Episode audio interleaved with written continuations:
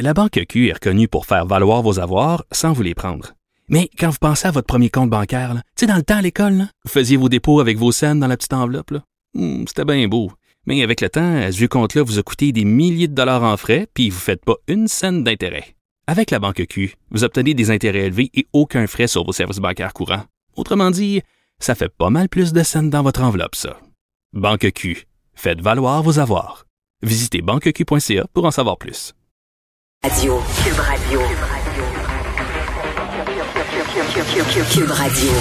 En direct à LCN. C'est le moment d'aller retrouver 14h30 notre euh, collègue dans nos studios de Cube Radio, Geneviève Peterson. Salut Geneviève. Allô, Julie.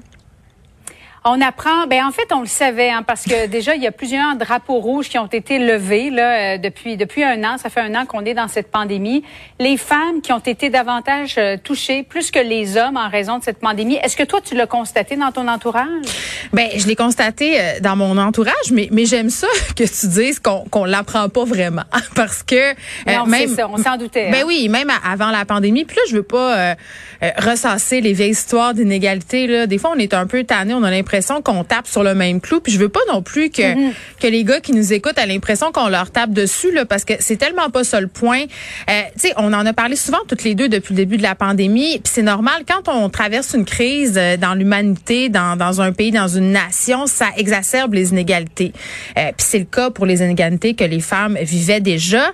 Mais euh, bon, on apprend ça aujourd'hui parce que les oppositions disent à la CAQ, ben écoutez, il faudrait peut-être que vous posiez des actions pour venir les régler ces inégalités-là. Mais moi, j'ai- j'aimerais ça qu'on essaye de réfléchir sur elles, sont elles sont dues à quoi ces inégalités-là? Parce que oui, il faut agir, il faut poser des actions pour les régler, mais la meilleure façon, ça reste encore euh, que s'assurer que les jeunes filles, les jeunes femmes qui nous écoutent euh, aient accès aux mêmes affaires, s'intéressent à des sujets dans un sens plus large qui font que finalement on n'aura pas ces inégalités-là dans le futur. Puis je m'explique, une des premières affaires euh, dont les femmes souffrent là, à cause de la pandémie, euh, c'est au niveau de l'emploi. Parce que majoritairement là, puis on est élevé de même, puis on valorise ça chez les filles, puis euh, c'est juste comme ça que ça se passe depuis super longtemps. C'est les métiers de soins, euh, les métiers où on s'occupe des autres. Les femmes sont vraiment largement là, représentées dans l'enseignement, euh, les préposés aux bénéficiaires, les infirmières, les éducatrices. Donc c'est clair que pendant la pandémie, là, ces corps de métiers là, là, en ont mangé toute une parce que c'est excessivement difficile euh, les conditions de travail. Ça c'est une chose. Après ça, ben souvent les femmes travaillent dans des milieux Donc, quand il y a des problèmes économiques comme on le vit en ce moment, ben c'est les premières à perdre leur emploi. Mais il y a des il y a des choses aussi qui sont plus profondes. C'est quand tu me dis l'as-tu vu dans ton entourage?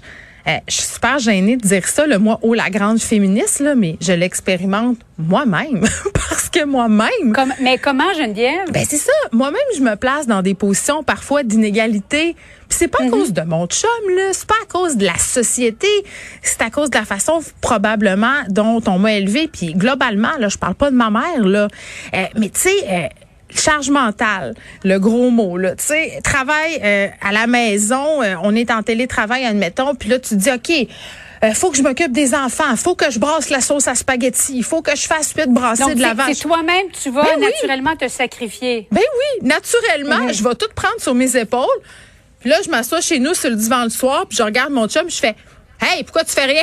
Puis là, il fait oui, mais je, pas le temps de rien faire, tu fais tout.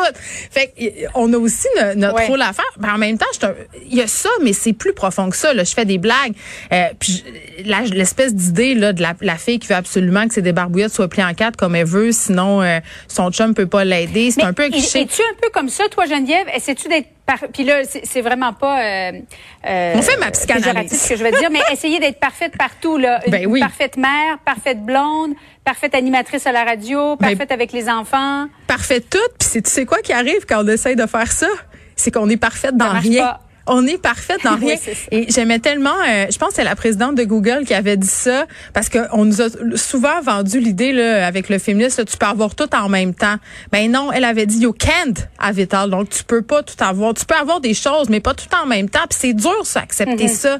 C'est dur accepter que pour être bonne ici, ben peut-être qu'en ce moment, ben pas peut-être, chez nous en ce moment, je, je vous le jure là, pour vrai, je pense que je pourrais vous montrer une photo demain. Il y a six paniers de linge pas pliés. OK, c'est le bordel, c'est dégueulasse, mon épicerie est pas faite. Je me dis mes enfants Non, sont mais chez leur père. c'est bon, Geneviève, que tu puisses vivre avec ça, là. Mais je peux pas, je me sens super mal. Puis quand j'arrive chez nous, je dis oh mon. Dieu, quel souillon parce que j'exige ça de moi-même encore et toujours. C'est super difficile euh, de se délivrer de tout ça. Puis la pression de s'en délivrer est forte comme ça. Mais c'est vrai qu'à un moment donné, il faudra euh, qu'on pose des gestes concrets pour sortir un peu les femmes de cet état d'esprit-là, puis régler ces inégalités-là. Parce que là, euh, je parle dans ma position de fille excessivement privilégiée, puis on fait des blagues avec mes paniers de lavage, mais il y a des gens qui sont poignés dans des situations de violence conjugale. Il y a des gens qui n'ont pas d'argent pour arriver. Il y a des gens qui sont dans les trois et demi. Euh, faut les aider, ces femmes-là qui sont aux prises avec des inégalités économiques depuis des années. Et ça, ça se fera pas en claquant des doigts. Il faut poser des actions, il faut injecter de l'argent. En attendant, on va faire notre deuil de, de petite brassée, euh, Geneviève. Ah, mais en, le deuil est fait chez nous, là, tu peux pas croire. C'est de la perfection. Ben, demain. Merci beaucoup. Bon après-midi à toi.